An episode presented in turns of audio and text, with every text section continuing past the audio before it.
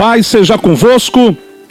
Meus queridos, eu sou o pastor Merivan de Oliveira e queremos trazer nesta manhã, neste dia, mais uma palavra do Senhor que vai ao encontro da sua necessidade, vai ao encontro, queridos, daquilo que de fato e verdade você precisa ouvir. Nós estamos aqui através das ondas sonoras da Rádio Benço FM 96.9, na cidade de Cametá, estado do Pará e estamos aqui, queridos, para trazer essa mensagem a todos os nossos amigos ouvintes. E essa mensagem será gravada e logo posteriormente publicada nas plataformas de podcast, para que possamos alcançar pessoas ao redor do mundo inteiro. Eu louvo a Deus por você que nos acompanha no podcast, por você que já é, já nos marcou no podcast. A cada nova mensagem você recebe a notificação para que você possa receber uma, uma palavra nova, uma mensagem nova eu louvo a Deus por você que nos acompanha aqui na cidade, você que nos ouve, você que me encontra pelas ruas da cidade, no meu local de trabalho e diz que, a, que ouve a nossa programação, que ouve, queridos, as nossas mensagens. Que Deus abençoe você desde já, no nome do Senhor Jesus. Eu gostaria de meditar com você numa palavra que se encontra no livro do profeta Isaías, capítulo 30, versículo 21. Livro do profeta Isaías, capítulo 30, versículo 21, que diz o seguinte: Quando te desviares para a direita, e quando te desviares para a esquerda, os teus ouvidos ouvirão atrás de ti uma palavra dizendo: Este é o caminho, andai por ele. Louvado seja Deus. Meus queridos, quando nós nos convertemos, quando nós recebemos Jesus como Senhor e Salvador, quando nós nascemos de novo, nós não ganhamos apenas a salvação, a vida eterna, o título de filho de Deus. Nós recebemos um presente de Deus. Aquele momento em que você se arrepende dos seus pecados, que você confessa seus pecados, que você reconhece que pelos seus próprios feitos, méritos, é, pelas suas virtudes e qualidades, você não vai conseguir entrar no reino dos céus. Você pode ser o melhor ser humano que essa terra já conheceu, ainda assim você não adentrará no reino dos céus pela falta do novo nascimento, que é um requisito básico, inicial, para todo aquele que queira de fato e verdade um dia morar no céu. Precisa nascer de novo. E quando você nasce de novo, você se arrepende de coração, recebe Jesus como Senhor e Salvador, Deus lhe dá um presente além da, do perdão dos seus pecados, além da vida eterna, volta a repetir, do seu nome escrito no livro da vida, Deus te dá a presença do Espírito Santo. Deus envia o Espírito Santo para habitar dentro de você, para fazer morada na sua vida, para dar vida ao seu espírito, para que ele possa te conduzir pela vontade do Senhor nosso Deus. Nós vivemos em um mundo e o próprio Senhor Jesus disse que esse mundo inteiro ele jaz no maligno. Em João capítulo 5, versículo 19, Jesus disse que esse mundo está nas mãos do maligno. Adão e Eva, quando pecaram, passaram o poder de gestão e administração desse mundo para as mãos do diabo.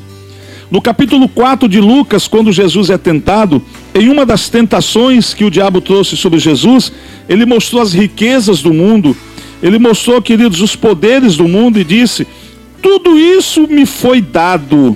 Preste atenção no que ele diz: Tudo isso me foi dado e agora eu te dou se você se prostrar e me adorar. Preste atenção que as riquezas, tudo que está no mundo foi dado, ou seja, foi colocado nas mãos do diabo pelo homem, por Adão que lá atrás pecou. Passou a gestão, a administração do mundo para as mãos do inimigo.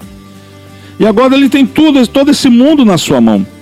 Jesus, quando orou pelos discípulos, quando orou por aqueles que estavam crendo no seu tempo e aqueles que viriam crer, como, como o meu caso, o seu caso, ele disse: Senhor, meu Pai, eu oro por estes que tu me destes. Eles estão no mundo, mas eles não são deste mundo. Nós estamos vivendo nesse mundo físico, mas a nossa pátria ela é celeste, é no céu. A nossa morada eterna será no céu. Hoje, a nossa cidadania é do céu. Somos filhos de Deus. Então nós recebemos o Espírito Santo. Nós que nascemos de novo, Deus não vai, queridos, estar nos transformando, vamos dizer assim, em robôs para fazermos a vontade dele de forma automática, sabe, de forma mecânica, não. Nós vamos fazer a vontade de Deus de forma espontânea. Deus espera que eu e você, por livre e espontânea vontade, venhamos ouvir a Sua voz e obedecer. Venhamos ter prazer em servir a Ele e em obedecer a Ele. É isso que ele espera de nós. Lá no céu, os anjos já estão adorando ele 24 horas por dia, todos os dias, pelo século dos séculos. E estão lá dizendo que ele é santo, que ele é santo, que ele é o Senhor dos exércitos. Mas Deus busca no homem uma adoração espontânea, algo que o homem queira dar, algo diferente a cada dia, que o homem venha viver de experiências com ele. Para isso, então, ele nos dá o Espírito Santo. No capítulo 14 de João, há um versículo, se eu não me engano, no versículo 16, que Jesus diz: Eu vou para o Pai, e quando eu estiver junto ao Pai, eu vou enviar outro consolador. Ele não fala, eu vou enviar o consolador, ele diz outro consolador. Por que outro? Porque o Espírito Santo é semelhante a Jesus. O Espírito Santo tem o mesmo poder que Jesus. O Espírito Santo pode fazer as mesmas coisas que Jesus fez quando esteve aqui nessa terra um outro consolador, um outro semelhante a mim, fará as mesmas coisas que eu fiz, só que agora de uma forma diferente. Ele estará dentro de vocês. Jesus, quando ressuscitou, após o terceiro dia, a Bíblia diz que ele soprou sobre os seus discípulos o Espírito Santo. Até então eles não tinham a presença do Espírito Santo. Eles receberam a presença e lá na frente, em Atos dos Apóstolos, eles foram batizados com o Espírito Santo e receberam um revestimento de poder e autoridade para expulsar demônios, curar enfermos e fazer a obra do Senhor com mais ousadia. Mas eles receberam a presença do Espírito Santo. Você não precisa às vezes as pessoas pensam que só as igrejas pentecostais é que tem o Espírito Santo. Não, o Espírito Santo habita em todo aquele que nasce de novo.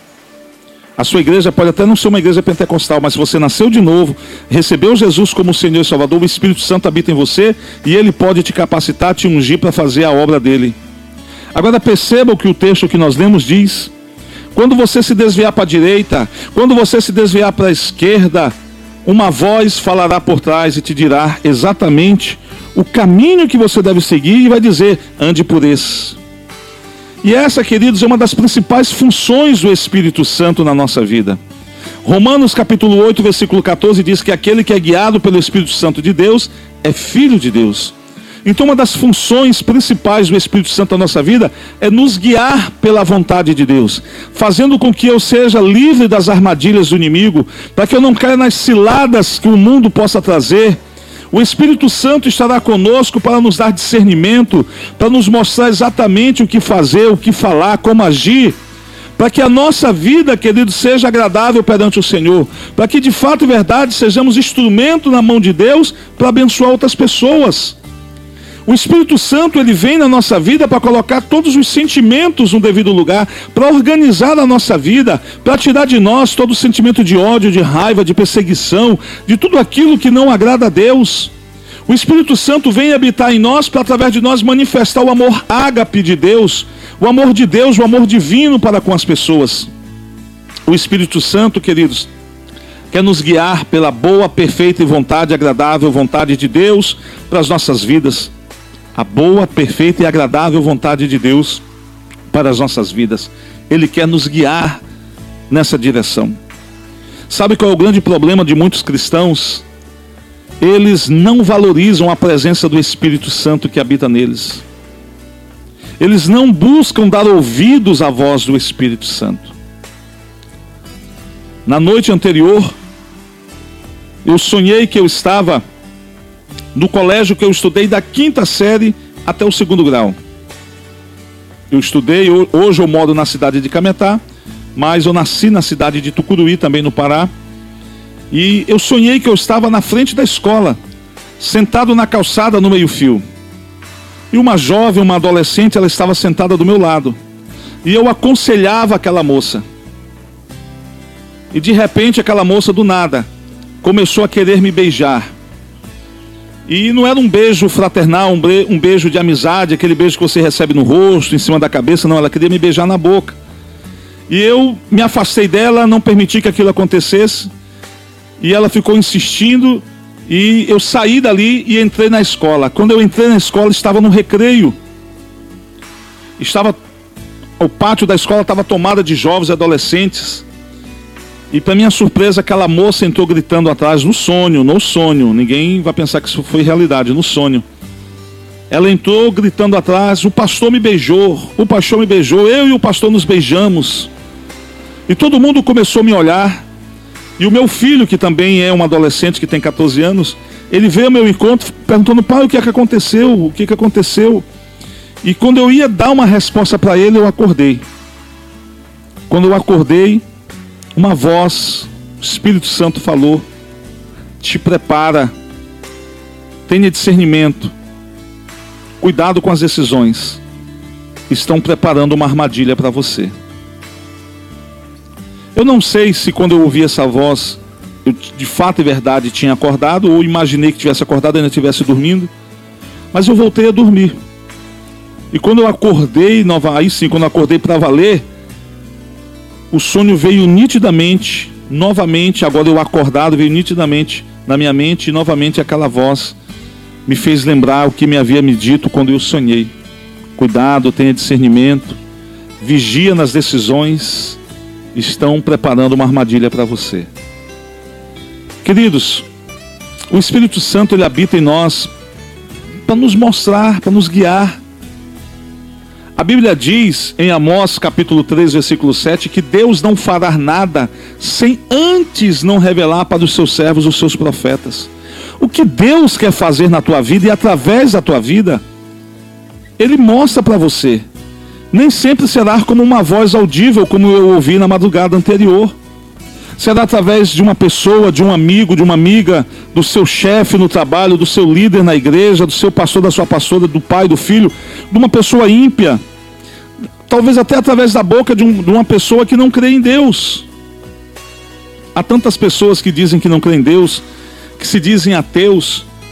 Essa semana uma pastora da nossa igreja compartilhou um vídeo e é interessante, o pastor, que ele é militar do exército, ele disse que foi colocado um cabo para trabalhar com ele que se dizia ateu.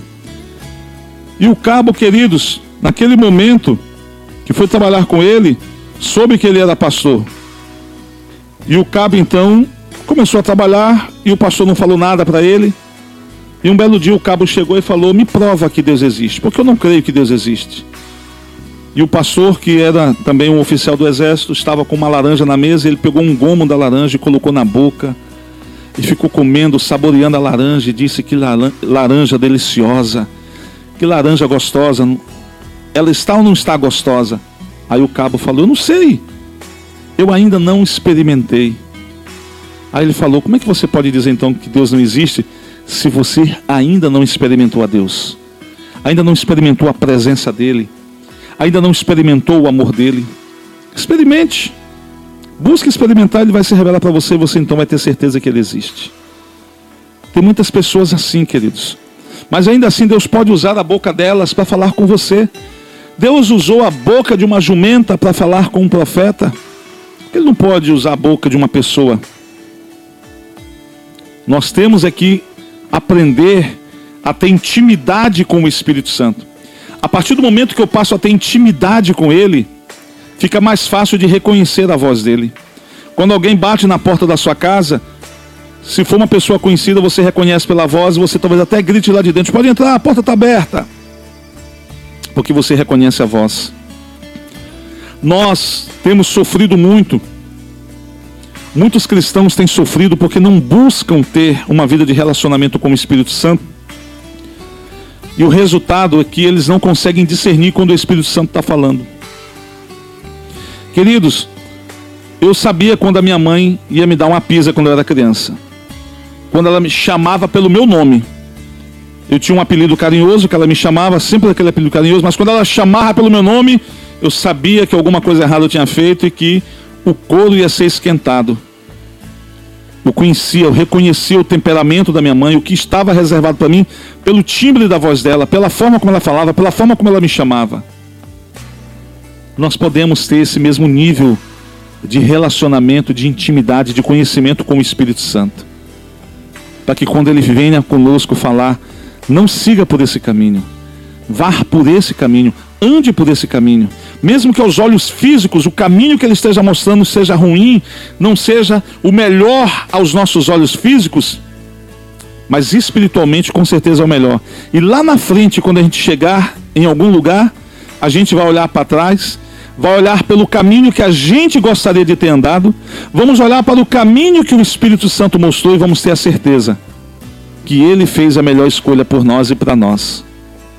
É por isso que Paulo escreve aos Efésios, capítulo 3, versículo 20. Ele nos diz que Deus é poderoso para fazer infinitamente mais além daquilo que possamos pedir ou pensar. Nós vivemos, queridos, em um mundo em que nós temos que tomar constantes decisões.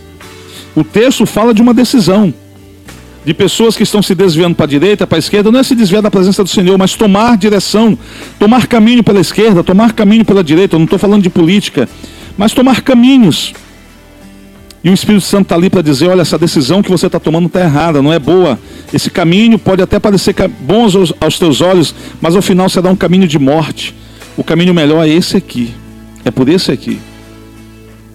O Espírito Santo quer falar contigo, quer te mostrar, queridos, a melhor decisão a ser tomada.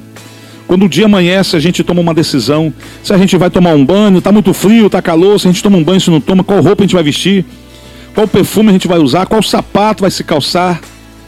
Você toma uma decisão. A nossa vida é uma vida de constantes decisões. O Espírito Santo não vai interferir em cada uma delas. O Espírito Santo não vai estar ali para dizer, olha, calça o sapato azul, não calça o vermelho, calça o preto, não calça o amarelo. Não. Essas coisas cabem a nós. Mas decisões que vão afetar a nossa vida espiritual, o nosso relacionamento com a família, com os amigos, ele quer ser participante, ele quer direcionar, ele quer mostrar o melhor caminho. Então eu estou aqui para dizer para você nessa mensagem: está na hora de começar a ouvir o Espírito Santo. Está na hora, queridos, de começar a ouvi-los. Por esse mundo está na mão do maligno. O Senhor nosso Deus, ele sabe que o inimigo ele pode facilmente nos levar a tomar decisões erradas porque ele consegue manipular muita coisa nesse mundo. Ele usa muita coisa nesse mundo e essas coisas poderão de alguma forma nos iludir, poderão de alguma forma atrapalhar as nossas escolhas, as nossas decisões. Então o Senhor, sabendo que esse mundo está na mão do maligno e que o maligno vai usar o mundo para tentar atrapalhar a nossa vida espiritual, o Senhor então nos dá o Espírito Santo para nos dar discernimento, para que eu e você possamos, queridos, nos afastar, desviar, se afastar das armadilhas, dos caminhos que o inimigo coloca diante de nós. Por isso, eu e você precisamos, queridos, dar mais ouvidos ao Espírito Santo de Deus. A escolha final sempre será nossa. Mas se ficarmos com a direção que o Espírito Santo aponta, nós estaremos no melhor caminho a seguir para nós. Dê ouvidos ao Espírito Santo. Ele é um amigo fiel, ele é um companheiro, ele está conosco. Ele habita em você, ele habita em mim, e ele está em nós para nos ajudar a vivermos uma vida melhor, uma vida que seja agradável a Deus. E se nós vivermos uma vida agradável a Deus, Deus vai se agradar de nós e nós com certeza teremos uma vida abençoada. Ouça o que o Espírito Santo te diz. Não ande, Paulo escreve aos Efésios, não ande como nércios, mas ande como sábios, discernindo o melhor caminho, melhor, melhor decisão a ser tomada. E o Espírito Santo vai te ajudar em tudo isso. Ele estar contigo. Não se esqueça, o Espírito Santo habita em você, ele está contigo, ele é uma pessoa, ele quer te ajudar nas melhores escolhas, nas melhores decisões, para que tudo dê certo na sua vida e você possa viver até então os melhores dias da sua vida daqui para frente, no nome de Jesus. Amém? Essa é a nossa mensagem para você no dia de hoje, é o nosso conselho. Eu espero que eu possa ter ajudado você a viver uma vida espiritual melhor. Ouça o que o Espírito Santo de Deus te diz. Comece a ter uma vida de intimidade com Ele, de relacionamento com Ele, e aí você vai ter mais facilidade para discernir a voz dele quando ele estiver falando contigo. Você talvez não vai escutar pelo timbre, mas você vai entender e saber que é Ele falando com você. Amém? Que Deus te abençoe. Até a nossa próxima mensagem, se assim o Senhor nos permitir. Paz seja convosco.